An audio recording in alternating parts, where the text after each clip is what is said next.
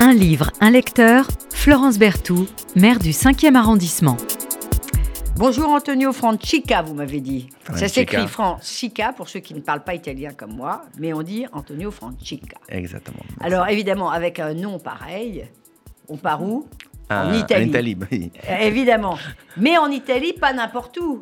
Et pas par, un, pas par un auteur italien, par un auteur euh, français. Et par un auteur français, à Naples. Vous, vous, vous êtes né à Naples, Je suis né à Naples, oui. et Vous y retournez et souvent? J'ai grandi, oui, le plus possible, oui. le plus possible? Oui, parce que c'est quand on, on est à Naples, on, on, a, on l'a dans les veines, et donc il On faut y retourner. C'est un peu comme quand on est dans le cinquième. Voilà, on- on- aussi, il retourne. Après, je lui dirai pourquoi il va y retourner. Euh, vous êtes arrivé à Paris, euh, cher Antonio euh, Francica, en 1974.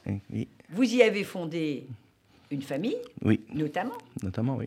Et, pour ce qui nous intéresse le plus, euh, sur les volets plus, euh, publics, si j'ose dire, vous avez créé ce très joli petit centre culturel italien que vous avez dirigé jusqu'à euh, il n'y a pas tellement longtemps, même si vous êtes toujours directeur émérite et, bénévole. Comment, comment est née cette aventure de créer un centre culturel italien qui d'ailleurs est insuffisamment connu, je le dis, à Paris? Il est connu par les gens qui s'intéressent à l'italien. Il est connu Ça, par les oui, gens qui s'intéressent à l'italien, ça, c'est. Certainement. Mais c'est parce que euh, parmi les différentes activités que j'ai eues au début en arrivant à Paris, d'abord, euh, j'ai oublié de le dire, mais mon premier euh, métier, c'était libraire. J'ai travaillé dans une librairie Oui. de mon quartier. Et, ça, ça m'a donné euh, petit à petit euh, une ouverture aussi sur la littérature française que je ne connaissais pas très bien. Ça m'a permis de, de connaître la, la- la littérature française. Et j'ai commencé à enseigner, cursus un peu classique, hein, euh, ma langue. Donc j'ai commencé à être enseignant Donc d'italien. Et là, on a réalisé qu'en fait, il n'y avait pas une offre, euh, une bonne offre, une, suffisante à la- à- qui correspondait à la demande. bien sûr.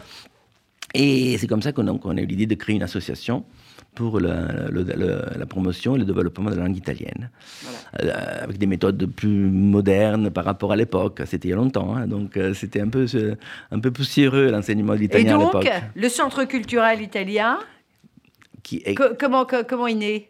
Ben, il est né comme ça, avec, euh, on était deux, trois Mais pourquoi à cet endroit-là?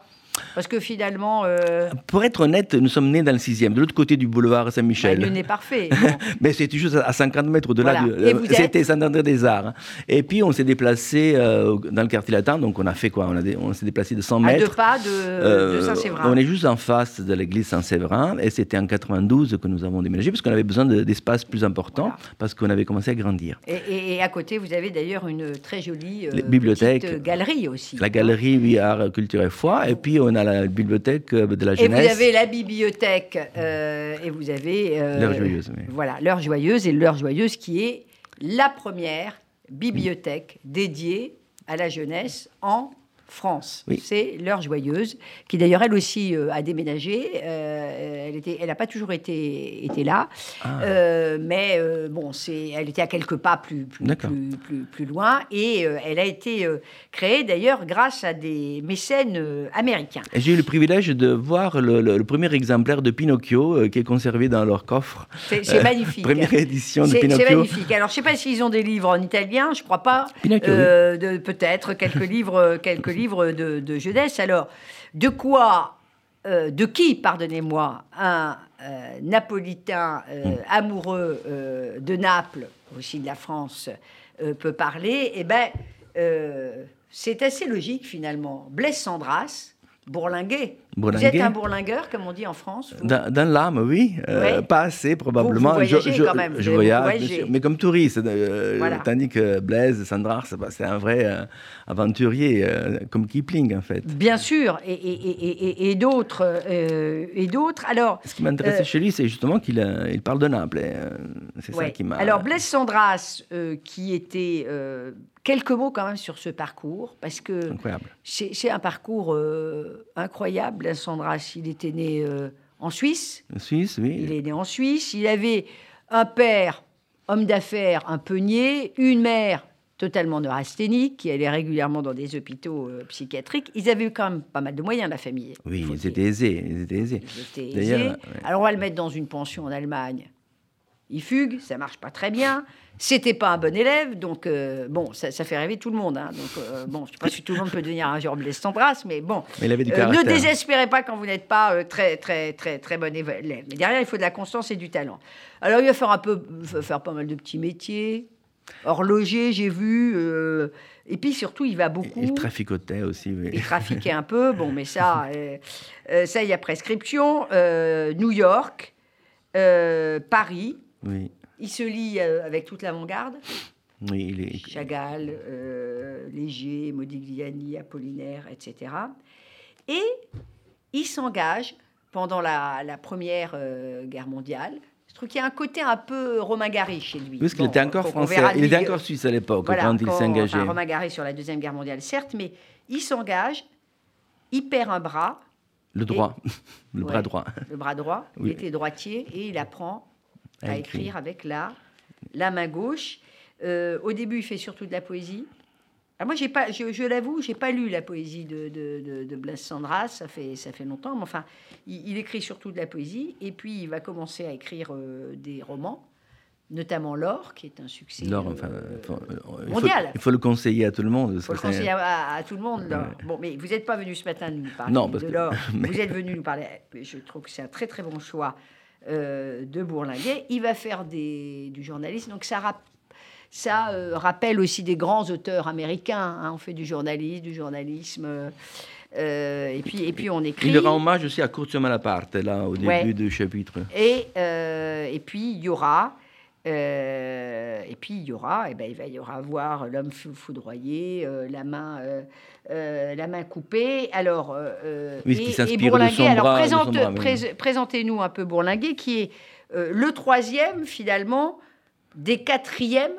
le troisième des quatre, pardonnez-moi, volumes de, de, de mémoires, mais c'est des mémoires qui ne sont pas tout à fait des mémoires. Non, c'est un romancier quand même, bien sûr, mais euh, il y, a- il y a quand même du vrai hein, dans ce qu'il raconte. Et moi, ce qui m'a... Oui, parce que dans ce, dans ce livre, il, là, il raconte son, son périple, Alors son, son troisième. voyage. hein. Oui, Je rappelle pour les auditeurs, vous avez l'homme Oui. foudroyé, la main coupée, bourlingué, et après c'est euh, le lotissement que moi Là- je n'ai pas lu. Là, il parle des Voilà. expériences à Venise, à Naples, à Bordeaux, à Brest, à Toulon, à Anvers, Gênes, Rotterdam, Hambourg et Paris. Oui, Euh, alors entre Neo Francica, c'est à peu près 11, je crois, 11 récits. Oui, et c'est quoi la particularité de chacun de ces récits? Ils Ben, portent le nom chacun. Euh, de lieu où il, où est allé euh, d'un port exactement parce que c'est un bourlingueur donc Donc et- chacun, et- euh, etc. D'ailleurs, Paris, c'est mis port de mer. hein, Ouais, pour ceux qui diront, ah, ben, il y a Paris. euh, non, Paris, port de mer. et pourquoi Naples? Naples, c'est son enfance. Il avait 4 ans quand se ils étaient à Alexandrie avec ses parents. Donc il va d'Alexandrie à Naples pour s'y établir parce que son père avait l'intention de. Il était promoteur immobilier et il voulait être promoteur immobilier. Donc il voulait lotisser une colline, une des plus belles collines de Naples, malheureusement, qui était Ouais. verdoyante et qui aujourd'hui est pleine d'immeubles. C'était le, oui, c'était, hum, c'était avant Mambas sur la ville, hein, avant, la spéculation immobilière. Bien sûr. Et d'ailleurs, il explique que ça n'avait pas bien marché. Mais donc, en fait, il arrive à 4 ans à Naples et il y a passé presque toute son enfance. Et c'est ça qui l'a formé, pas l'a formé, mais oui, il a- Ouais. ça l'a marqué profondément. Donc, c'est, quand même pas un moment, un passage anodin. Il a vécu de 4 ans à 17 ans pratiquement. Ouais. Donc, c'est Bon, là. bon, je- Enfin, pas que à Naples, parce qu'il bougeait quand même beaucoup, oui. mais surtout à Naples. Ah, c'est tout à Naples. Et Qu'est-ce que cette ville a euh, de différent pour vous qui êtes euh, napolitain Parce que c'est une ville qui a beaucoup, beaucoup inspiré. Et j'ai remarqué une chose, c'est qu'elle elle, elle inspire encore, encore aujourd'hui, mais euh, beaucoup de grands romanciers euh, en, en vieillissant, à maturité, vont reparler de Naples ou écrire des romans euh, sur, euh, sur Naples. On a le cas typique euh, du, du Gradiella de, de Lamartine. Il écrit ça quand il a 60 ans. Bon, c'est quelque chose qu'il a vécu très romancé, certes, mais euh, quand il était beaucoup, beaucoup plus jeune. Mais Naples, c'est vraiment une ville spéciale. Il faut y aller pour le comprendre d'abord, parce que on peut en parler longuement. Il y a beaucoup de préjugés sur Naples, ville dangereuse, ville qui fait peur, depuis toujours, hein, depuis l'Antiquité. hein. Ça, ça a toujours eu euh, cette image négative. Surtout, bon, après la Deuxième Guerre mondiale, où effectivement il y avait des, conditions sociales difficiles, ce qui faisait qu'il y avait il y a eu une, beaucoup de, misère. Et donc, c'est la première chose que voyaient les gens. Mais c'est une ville que, quand on y rentre dedans, on, découvre vraiment des, des, trésors. Et, et, surtout, le trésor principal, c'est les gens. C'est ça. Et tous les écrivains, ils en parlent. Qu'est-ce qu'ils ont de, de, particulier, les Napolitains euh, Ils que euh, c'est un vieux peuple qui euh, était là avant les Romains, qui était là même avant les Grecs. Et donc, mais qui se sont imprégnés de toutes les cultures, de tous ces, ces pays qui, qui, les ont dominés. Parce que Naples a toujours été occupé par quelqu'un, hein, que ce soit les Grecs, les Romains, et ensuite les, les Espagnols, les Longobards, enfin, il y a eu les Français il y a une succession de dynasties qui sont euh, euh, qui ont pris le royaume de Naples parce que c'est un royaume très très riche. Mmh. Et à chaque fois, les Napolitains. Ont... Naples est plutôt pauvre aujourd'hui? On ne peut pas dire pauvre, parce que c'est une ville qui a été appauvrie, oui, après, la, après l'unité d'Italie, c'est une ville qui a été spoliée, il euh, faut dire les choses. c'est une ville qui a été complètement spoliée de, ses richesses économiques. Euh, euh, matériel. On a, on a, démonté les usines et on les a amenés dans le nord d'Italie. Hein.